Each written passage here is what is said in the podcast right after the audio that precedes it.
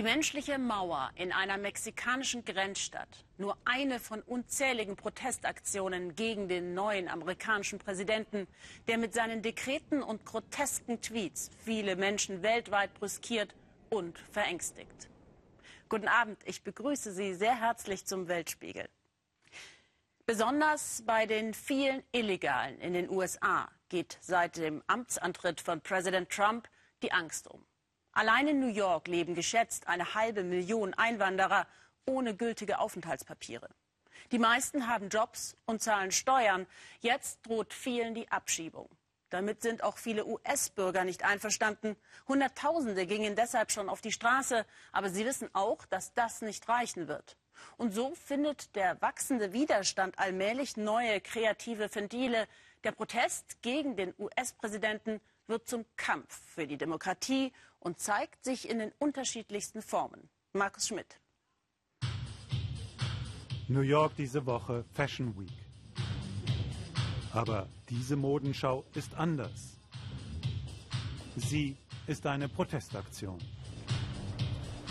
Illegal Fashion nennt Maria diese Aktion. Sie, die Künstlerin, malt an gegen die Ankündigung des neuen Präsidenten, Hunderttausende von Illegalen zu deportieren. Auch Maria hat keine Papiere. Mit elf Jahren haben ihre Eltern sie aus Mexiko in die USA geschmuggelt. Wir haben einen Aggressor, der uns weghaben will. Da müssen wir doch aufstehen und etwas tun. Und ich werde das so laut tun, wie ich es irgend tun kann.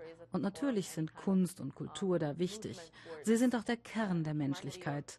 Wir müssen zeigen, wer wir sind. Backstage, noch wenige Minuten bis zum Auftritt. Sitzt doch alles? Tragbare Kunst auf Canvas von Illegalen für Illegale. Was wir anhaben, ist politisch. Schaut uns an. Wir sind Illegale und wir zählen Millionen, sagt Maria. Achtet unsere Menschenrechte. Jetzt ist die Zeit dafür. 200 New Yorker klatschen Beifall. Das war eine sehr emotionale Botschaft von Betroffenen. Wir können uns jetzt nicht in unseren Fernsehsesseln zurücklehnen. Vor drei Monaten, der Tag nach der Wahl. Junge Leute, es sind etwa 400, machen sich auf zum Trump Tower, dem New Yorker Machtsymbol des gerade Gewählten. Max und Elijah haben diese Spontandemonstration organisiert über das Internet. Wir haben eine Instagram-Gruppe letzte Nacht aufgemacht und innerhalb von vier Stunden hatten wir 400 Kids zusammen. Unglaublich. Und dann sind wir los. Ich fürchte nicht um mich. Ich bin weiß, aber das sind die anderen, die eine andere Hautfarbe haben, die Illegalen, die Frauen, die nun Gewalt und Hass ausgesetzt sein werden. Auch Maria hält in diesen Tagen nichts mehr zu Hause. Auch sie macht sich auf zum Trump Tower an der Fifth Avenue. Aber sie ist allein und hält ihr zu Hause gemaltes Plakat hoch. Ich bin hier, um zu bleiben. Mir scheint, dass da jetzt viele Berufsdemonstranten unterwegs sind, die Unruhen schüren wollen. Ich finde, man sollte sie verhaften. Ein anderer Trump-Wähler spricht Maria an. Er glaubt, dass sie mit ihrer Angst abgeschoben zu werden übertreibt. Trump will doch nicht alle Illegalen abschieben, sondern nur die, die kriminell sind. Aber es reicht schon aus, dass du dabei erwischt wirst, wenn du bei Rot über die Ampel gehst, um als kriminell eingestuft zu werden. Was ich will, sind sichere Grenzen, die geschützt werden. Ich will auch nicht, dass einer wegen einer roten Ampel ausgewiesen wird. Aber so weit wird es auch nicht kommen. Ich habe mich hier immer korrekt verhalten und habe immer noch keine Papiere. Das hat mein ganzes Leben bestimmt. Meine Identität, meine Kunst. Ich will doch nur gut zu diesem Land sein. Es ist meine Heimat. Drei Monate später die Schule von Max und Elijah im East Village. Die beiden haben ihre Anti-Trump-Instagram-Gruppe auf über 1000 Mitglieder ausgebaut. Strategiebesprechung für die nächste große Schülerdemo. Mit viel Musik und selbst komponierten Protestsongs wollen sie am 10. März ein großes Agitprop-Fest organisieren. Mitten in Manhattan. Aber diesmal sollten wir unsere Aktion bei der Polizei anmelden. Wir haben mehr Energie als die Erwachsenen und können deshalb länger durchhalten. Und es geht doch um uns, um unsere Zukunft, die dieser Präsident bedroht. Das motiviert mich. Max Mutter Elissa ist Sozialarbeiterin in Brooklyn. Sie hilft den beiden so gut sie kann. Sie ist stolz auf das Engagement der zwei. Ich finde es gut, dass Sie sich einsetzen, um unsere Freiheitsrechte zu verteidigen, dass Sie Widerstand leisten. 30 Tage ist Donald Trump im Amt und Maria sieht ihre schlimmsten Befürchtungen bestätigt. Der Präsident hat angeordnet, erheblich härter gegen Illegale wie sie vorzugehen. Wir haben sie diese Woche nach ihrer Show gefragt, was sie damals bei dem Gespräch mit dem Trump-Wähler so sehr mitgenommen hat. In diesem Moment nahm ich wahr, wie menschlich er war. Wenn da einer vor dir steht, der zuhört und auf dich eingeht, dann hast du einfach Gefühle für ihn. Das hat mich überwältigt. Ja, er ist ein Trump-Wähler, aber er ist auch ein Mensch, so wie ich. Trump-Supporter, ja. And I was a real person too. Maria, die in Mexiko geborene US-amerikanische Künstlerin, hofft auf Menschlichkeit. Im Schlagabtausch über den Iran auf der Münchner Sicherheitskonferenz stieß der iranische Außenminister Zarif heute auf verhärtete Fronten statt auf Annäherung. Ganz nach der Vorgabe Trumps, der schon im Wahlkampf angekündigt hatte, den Atomdeal zwischen dem Iran und dem Westen neu aushandeln zu wollen. Flitterwochen, so nannten iranische Bürger die Zeitspanne voller Hoffnung und Aufbruchsstimmung seit dem Atomabkommen vor eineinhalb Jahren. Die eher gemäßigtere Regierung Rouhani wollte das Land durch Dialog und nicht mit Säbelrasseln aus der Isolation führen. Doch seit Trump bekommen die Hardliner wieder Aufwind in der Islamischen Republik. Passend zur Rhetorik des neuen amerikanischen Präsidenten antworten sie in altbewährter Weise. Mit Raketentests, abgefeuert von den Revolutionsgarden, die sowieso Gegner einer Öffnung des Landes sind. Und nach Trumps Einreiseverbot, der Iran steht auch auf der Liste, antworten die Iraner prompt und lassen umgekehrt keine Amerikaner mehr ins Land. Doch dann Überraschung. Eine Ausnahme. Die Visa für die Sportler des amerikanischen Ringerteams werden doch noch ausgestellt. Die Weltbesten durften vergangenen Donnerstag zum Weltcup der Ringer in den Iran reisen. In die Provinzhauptstadt Kermanschah im Westen des Landes an der Grenze zum Irak. Und jetzt raten Sie mal, wie die Amerikaner, offiziell gern als Satan gebrandmarkt, von den Zuschauern dort begrüßt wurden. Die jungen Iraner können es noch gar nicht glauben, dass in dem einfahrenden Bus wirklich die bewunderten zwölf Ringer aus den USA sitzen, die jetzt hierher in ihre Stadt Kermanschah gekommen sind. Und die Amerikaner? Sie können es auch kaum glauben, dass sie so euphorisch begrüßt werden. Denn eigentlich sind sie Staatsfeinde seit Beginn der Islamischen Revolution vor knapp 40 Jahren. Den iranischen Sportbegeisterten ist das egal. Stundenlang warten sie in der Schlange vor dem Imam Khomeini Sportstadion, um eine Karte für den Weltcup im Freistilringen zu bekommen. Und dann der Einzug der Amerikaner ins iranische Stadion. Zwei Tage werden die Wettkämpfe in der Stadt dauern, die Iraner zeigen ganz klar fernab der politischen Vorgaben des Systems, wer Feind oder Freund ist. Freund ist hier der Amerikaner.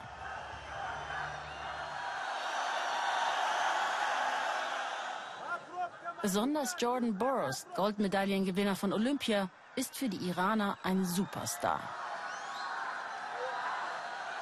Ihn endlich mal live zu sehen, war schon lange der Wunsch von Mohammad Mohammadi, dass er dann auch noch in der ersten Runde gewinnt, findet großen Beifall bei ihm und im Publikum.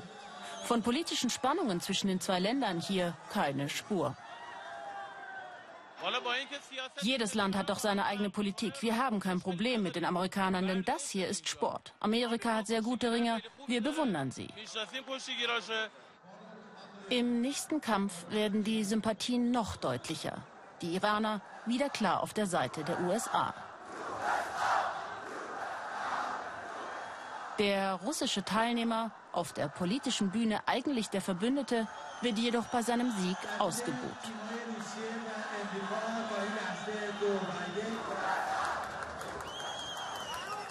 Ein wenig traurig schaut Mohammed auf die Frauen, die jetzt in der Pause in den Ring dürfen.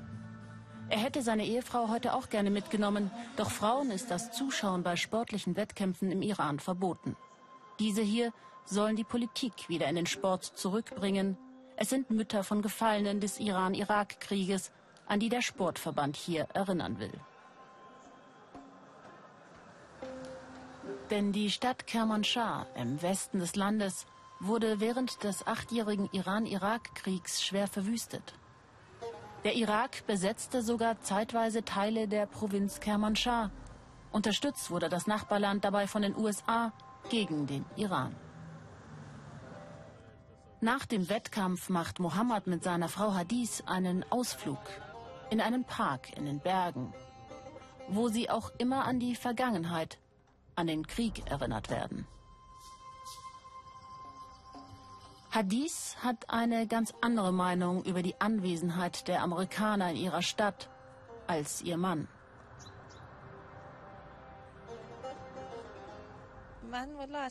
Mir war es gar nicht recht, dass die Amerikaner in unser Land kommen.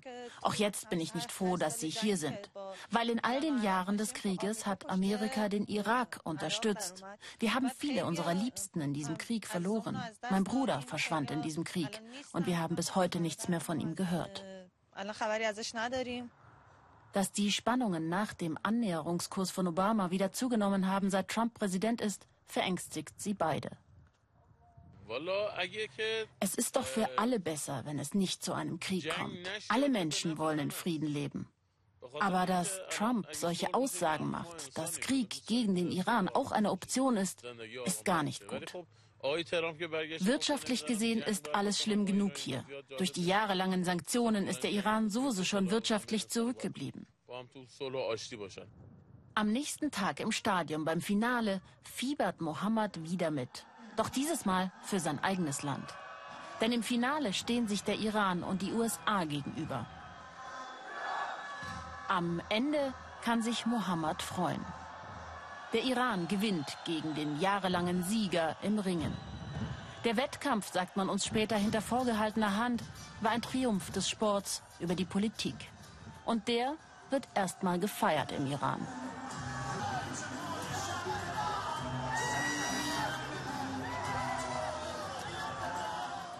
Gut, wenn sportliche Fairness und Gastfreundschaft über politische Propaganda siegen.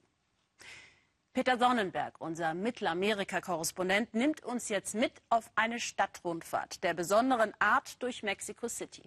Ähnliche Touren gibt es auch schon in vielen anderen Städten, weil das Phänomen, um das es da geht, leider ein weltweites ist. Teure Prachtstraße, glitzerndes Gebäude, hässliches Denkmal. Was sie verbindet, schwindelerregende Kosten, auch weil auf Teufel komm raus bestochen, betrogen und bereichert wird. Stadtrundfahrten im Touribus gibt es überall. Aber hier in Mexiko gibt es seit kurzer Zeit eine ganz spezielle Stadtrundfahrt, sozusagen den politischen Verhältnissen im Land angepasst. Was meinen Sie, ist eine Korruptur?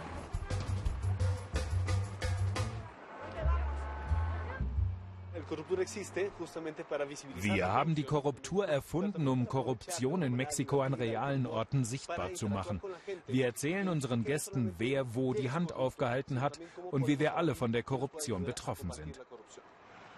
Allen Korrupten voran gelten in Mexiko die Regierenden als schlechte Beispiele für gewissenloses Handaufhalten.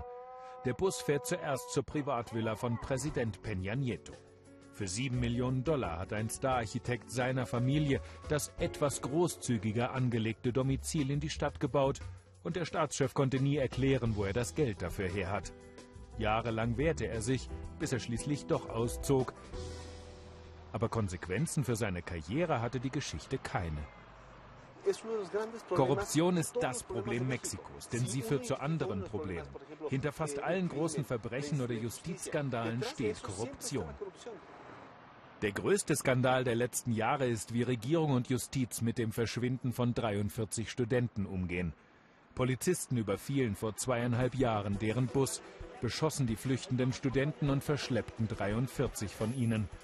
Offenbar sind alle tot, doch vom ersten Tag an wurde nur halbherzig ermittelt und die Öffentlichkeit belogen. Der Generalstaatsanwalt hat erklärt, ein Drogenkartell hätte die 43 Studenten auf einer Mülldeponie verbrannt. Und die Regierung und die Staatsanwaltschaft hält bis heute an dieser Version fest, obwohl längst bewiesen ist, dass es nicht so war.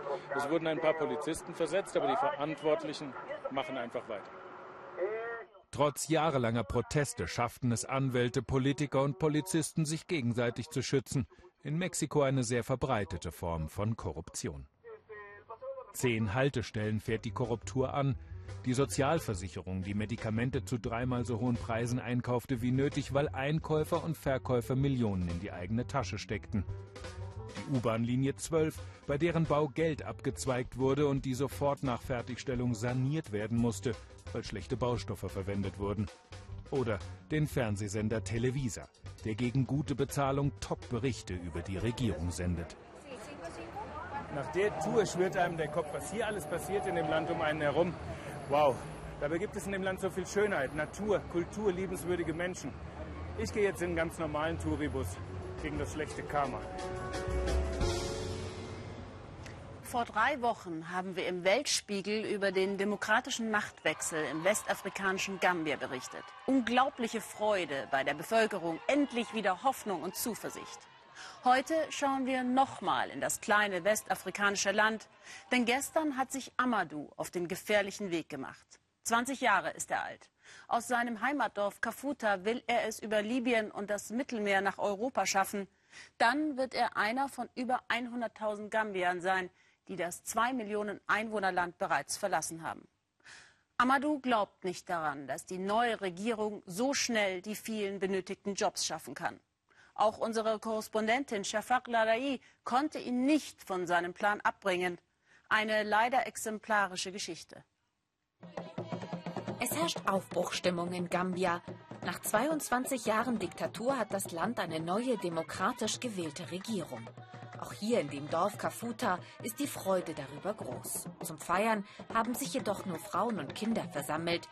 Denn in Kafuta gibt es kaum noch Männer. Die sind fast alle weg auf dem Weg nach Europa. Einer der wenigen, die noch hier sind, ist Amadou. Seinen vollen Namen möchte er nicht nennen. Manchmal sitzt er den ganzen Tag mit seinem Vater auf der Veranda. Nutzlos fühle er sich dann, sagt er. Immer wieder versuche ich eine Arbeit zu finden, aber es gibt einfach keine Jobs.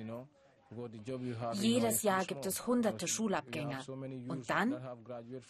Es gibt einfach viel mehr junge Menschen als Jobs bei uns. Amadus Schwestern verkaufen vor ihrem Haus Erdnüsse, Gambias einziges Exportprodukt. Die Familie verdient damit sprichwörtlich nur Peanuts. Deshalb teilen sie sich das kleine Haus auch mit zwei anderen Familien, sagt Amadou. Vier spärliche Zimmer für 15 Personen. So etwas wie einen Kleiderschrank besitzen sie nicht.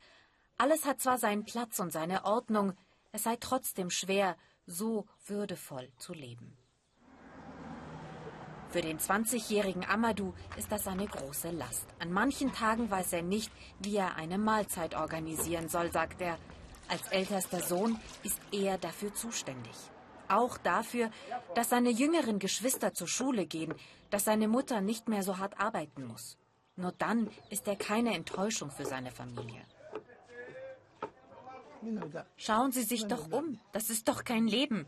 Ich denke, er sollte gehen und uns dann Geld schicken. Wir unterstützen ihn, damit er von hier gehen kann. Mit gehen meint Amadous Mutter die Flucht nach Europa. Und die ersten Schritte dahin führen durch dieses Hinterzimmer. Hier empfängt der sogenannte Marabu zukünftige Migranten. Er ist eine Mischung aus Imam und Hexenmeister. Ohne seinen Segen wagt hier niemand die gefährliche Reise durch den Backway, durch die Hintertür, wie sie die illegale Flucht nennen. Der Marabu gibt Amadou einen Zettel mit Koranversen. Der soll ihn davor bewahren, Grenzbeamten in die Hände zu fallen. Dann noch ein Kräuterwässerchen. Wenn du dich damit wäschst, schützt dich das vor Gefahren. Es sorgt dafür, dass deine Reise bis nach Libyen ohne Probleme verläuft. In Libyen muss ich ihn dann nochmal anrufen. Dann wird er mich nochmal segnen, bevor ich das Meer überquere.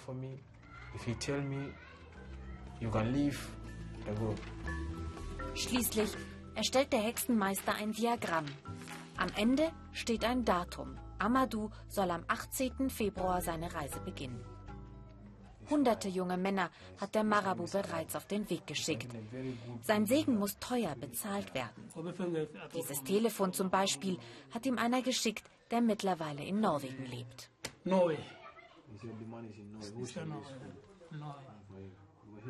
Der Marabu ist einer der reichsten Bewohner in Kafuta.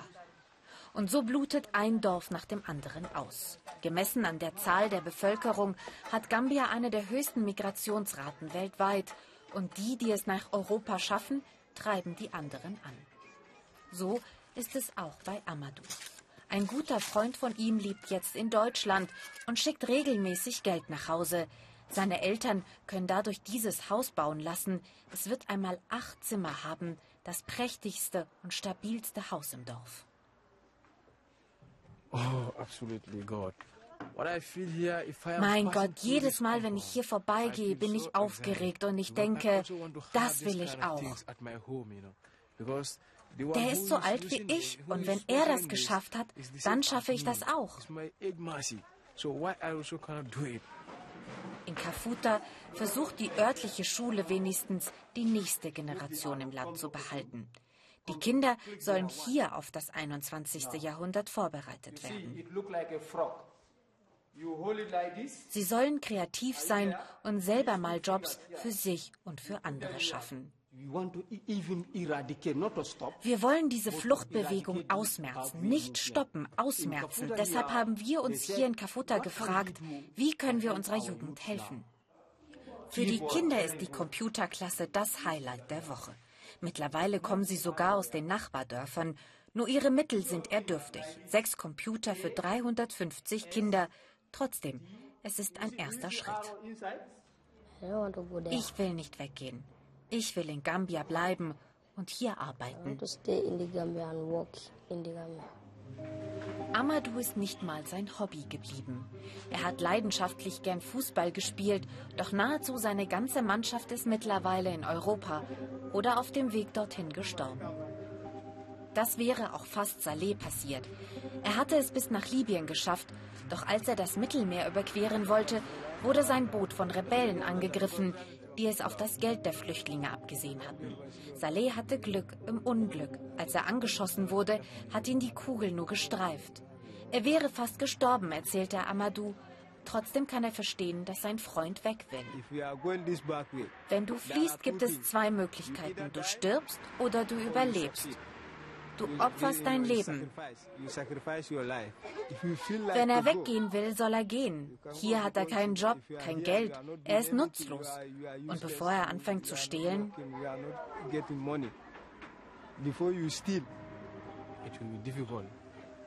keiner kann mich aufhalten. Das ist die einzige Möglichkeit, die ich sehe, um meiner Familie ein Haus zu bauen. Meinen Geschwistern die Schule, die Schuluniform zu finanzieren. All das eben. Du opferst dein Leben, hat Saleh gesagt, mit 20, weil du keine Alternative siehst. Gestern, am 18. Februar, ist Amadou aufgebrochen. Von den Migranten, die es bis nach Europa geschafft haben, sitzen über 60.000 derzeit in Griechenland fest. In manchen Flüchtlingslagern, besonders auf den Inseln, hat es in diesem extrem kalten Winter viele Proteste und sogar Aufstände wegen unzureichender Unterkünfte und schlechter Versorgung gegeben. Dass es auch anders geht, zeigt eine amerikanische Hilfsorganisation, deren Namen auch gleich das Programm ist. Do your part, also trage deinen Teil dazu bei. Nach diesem Motto des Camps werden rund 600 Flüchtlinge schon bei der Ankunft mit in die Verantwortung genommen. Und Ellen Trapp konnte beobachten, wie die Arbeit und das Gefühl, für sich selbst sorgen zu können, fast allen richtig gut tun. Ja, hier entwickelt sich ein bisschen Industrie, langsam aber sicher. Im Camp Inofita wo seit neun Monaten ungefähr 600 Menschen leben und arbeiten. Flüchtlinge werden sie hier nicht genannt. Sie sind Bewohner. Inofita ist wie ein kleines Dorf. Dieser Brite ist gekommen, um den Menschen das Tischlern beizubringen. Pah, erzählt Adam, das können die viel besser als ich. Sie schreinern und bauen hier wie verrückt. Sie bauen Möbel für die Essensausteilung, für die Schneiderei oder eben auch für ihre eigenen Zimmer. Und ich motiviere die Leute auch, sich ihre eigenen Sachen zu bauen, statt welche zu kaufen. Wir treffen Nezar. Der promovierte Mikrobiologe ist mit Frau und vier Kindern aus Afghanistan geflohen. Sie wurden bedroht und verfolgt. Seit einem halben Jahr sitzt er hier fest. Seine Frau und zwei seiner Kinder haben sich vor einiger Zeit nach Deutschland durchgeschlagen. Nisa koordiniert und übersetzt in Inofita. Besonders stolz ist er auf die 100 Hühner. Es regnet gerade, deswegen sind sie alle im Haus. Sie legen viele Eier, aber nur wenn es warm ist. Hühner oder Essensverteilung. Die Bewohner kümmern sich um alles selbst. Jeder soll Verantwortung übernehmen. So mache das Leben in Inofita wenigstens Sinn, findet Nezar. Wenn die Leute hier ankommen und registriert werden für das Camp, dann ist die erste Frage, was hast du beruflich gemacht? In Inofita haben sie in die alte Fabrikhalle kleine Wohneinheiten gebaut und am Ende des Flures neben dem Friseursalon die Schneiderei. Die Produktion verantwortet ein junger Afghane. Nif ist Britin und koordiniert nur. Seitdem wir mit den Leuten zusammenarbeiten, haben sie sich total verändert. Wir alle lieben unsere Arbeit. Ich liebe es, mit ihnen zu arbeiten. Jeder ist voll enthusiastisch. Wir arbeiten wie verrückt und müssen uns eher zwingen, Feierabend zu machen. Taschen, Strickereien und Bücher. Das alles machen sie selbst und wollen es demnächst online verkaufen. Chef Schneider ist Kais. Zwölf Jahre hat er in Afghanistan genäht. Endlich, sagt er, kann ich wieder was tun. Irgendwo brauchen Sie vielleicht einen Schneider. Ich könnte dann gerne dort arbeiten und meine Familie damit finanzieren. Auch an die Kleinsten wurde gedacht und eine Schule gebaut. Sobald unter den Bewohnern Lehrer sind, sollen auch sie selbst unterrichten. Zwei der Schüler hier sind Nazars Söhne. Nazar selbst denkt darüber nach, Farsi zu unterrichten. Für ihn ist gute Bildung eine Lebensversicherung. Ich sage den Leuten, sie sollen ihre Kinder zur Schule schicken. Gibt es Eltern, die das nicht tun? Sie wollen schon, aber manche Eltern wie in der ganzen Welt sind ein bisschen träge. Eine amerikanische Hilfsorganisation betreibt Inofita. Lisa ist die Chefin und treibt das Geld ein. Ihr Ziel? Die Bewohner nicht verhätscheln, sondern von Anfang an fordern. Das seien schließlich erwachsene Menschen. Ich habe dieses Konzept auch in anderen Regionen vorgestellt. Aber weißt du, die Bürokratie und viele Leute wollen lieber das klassische Containercamp bauen. Das will ich nicht. Mein Ziel ist, dass eine Gemeinschaft entsteht. Nezar hat Feierabend. Hier wohnt er mit seinen Söhnen Said und Suail. Vieles im Zimmer erinnert ihn an seine Frau. Sie lebt seit ein paar Wochen mit den beiden kleinsten Kindern in Trier. Und weil auch der Papa mit den Söhnen von einem Zuhause in Deutschland träumt, üben sie schon fleißig Deutsch. Stephanie ist hier. Stephanie ist hier. Der Karton ist leer. Die Kinder sind weg. Nesar liebt und lebt die Inofita-Idee. Vorbild sein, Verantwortung übernehmen im Camp und für seine Söhne.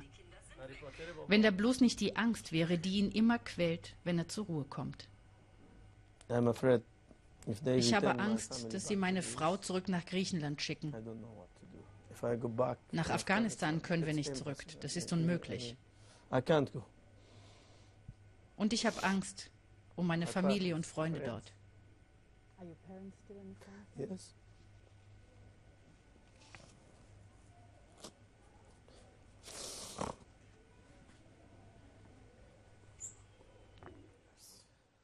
Nordkorea testet neue Rakete und damit auch US-Präsident Trump, der Halbbruder des Diktators Kim Jong-un in Malaysia ermordet.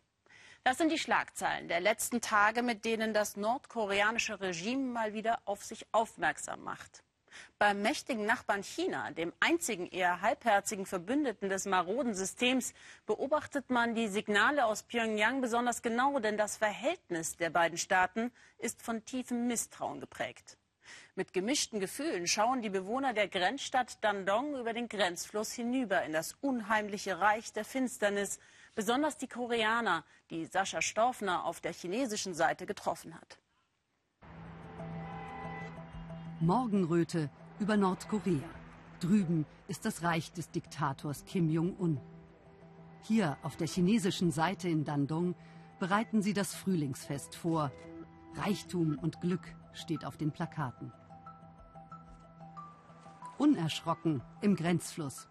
Auch wenn das Verhältnis zwischen China und Nordkorea gerade so unterkühlt ist wie das Wasser im Yalu-Fluss, für die Chinesen in Dandong ist der Nordkoreaner, auch der im Boot gleich nebenan, einfach der Nachbar. Kim Joo-kil und seine Frau sind zu den Kindern nach Dandong gereist zum Frühlingsfest. Kim ist in Nordkorea geboren. Er gehört zur koreanischen Minderheit. Zwei Millionen Koreaner leben in China. Die Bootsfahrt geht an der Freundschaftsbrücke vorbei zur kaputten Brücke daneben, die im Koreakrieg zerbombt wurde. Damals kämpfte China an der Seite von Nordkorea. Gemeinsam blicken sie in ein Land, mit dem sie sich verbunden fühlen, weil Vater Kim dort herkommt. Für seine Tochter ist Nordkorea vor allem ein unberechenbarer Nachbar. Ehrlich gesagt bin ich oft beunruhigt über die Nachrichten von Raketen oder Atomtests da drüben. Das macht mir Angst, weil wir ja hier in der Grenzregion leben. Wir hoffen einfach, dass das nur Machtspiele sind und dass nicht mehr draus wird. Auf der chinesischen Seite eine Geisterstadt. Die chinesisch-nordkoreanische Sonderwirtschaftszone Dandong. Große Hoffnungen hatten sie in den kommunistischen Bruderstaat gesetzt. Dann Enttäuschung. Nordkorea zog sich zurück. Die topmoderne Brücke nach drüben, sie endet im Nichts. Mit Stacheldraht schützt sich China vor Flüchtlingen aus Nordkorea. Direkt an der Grenze die chinesische Mauer. Herr Kim und seine Frau machen einen Ausflug hierher. Sie haben keine Augen für das perfekt renovierte Bauwerk, Sie wollen von hier aus nur die alte Heimat drüben sehen. Kims Schwester lebt noch in Nordkorea. In den 60er Jahren hat sie sich entschlossen, dort zu bleiben. Damals war die Grenze noch offen und in China herrschte Hungersnot. Die Geschwister heute getrennt durch den Grenzfluss.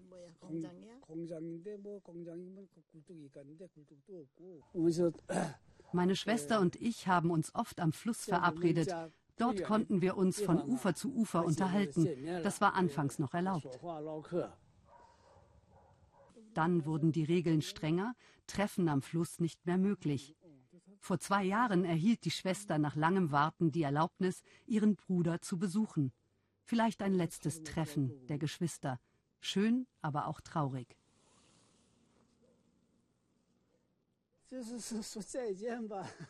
Am Ende haben wir uns einfach nur auf Wiedersehen gesagt. Ich habe sie eingeladen, dass sie gerne noch mal zu Besuch kommen kann. Sie versprach, es zu versuchen.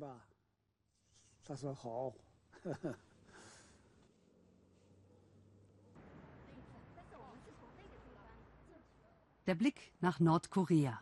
Für diese chinesischen Touristinnen aus dem reichen Süden ist er ein wenig gruselig. Extra dafür sind sie angereist. Als wir vom Boot aus ganz nah rüberschauen konnten, haben wir nur gedacht, wir lieben China. Nordkorea ist so rückständig wie China in den 50er, 60er Jahren. Im Gegensatz dazu boomt die Wirtschaft in China.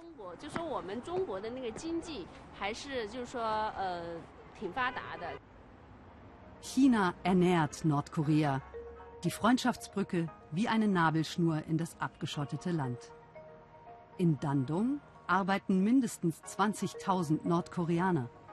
Besonders regimetreue und vom Staat ausgewählt und überwacht, wie diese Kellnerinnen, die mit uns nicht reden dürfen und schnell in die nordkoreanischen Restaurants an der Promenade verschwinden.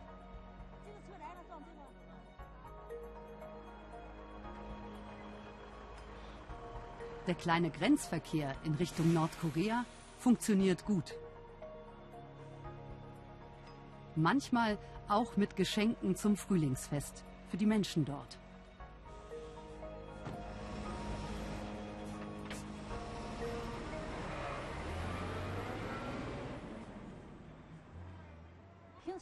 Ich war schon mal drüben in Nordkorea und die waren so nett zu uns. Ich möchte ihnen zum Fest etwas schenken. Die chinesischen Fahrer nehmen es mit rüber. Zu Hause bei der Tochter von Kim.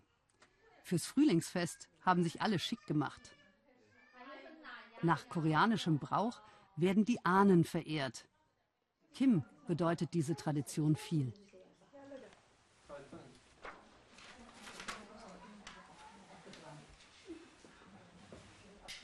Er verbrennt die guten Wünsche fürs Jenseits.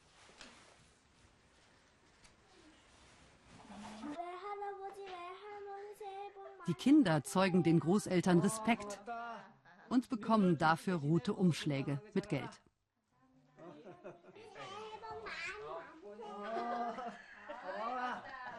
Es ist ein schöner Tag für die Familie. Doch Großvater Kim ist in Gedanken bei seiner Schwester auf der anderen Seite des Flusses in Nordkorea.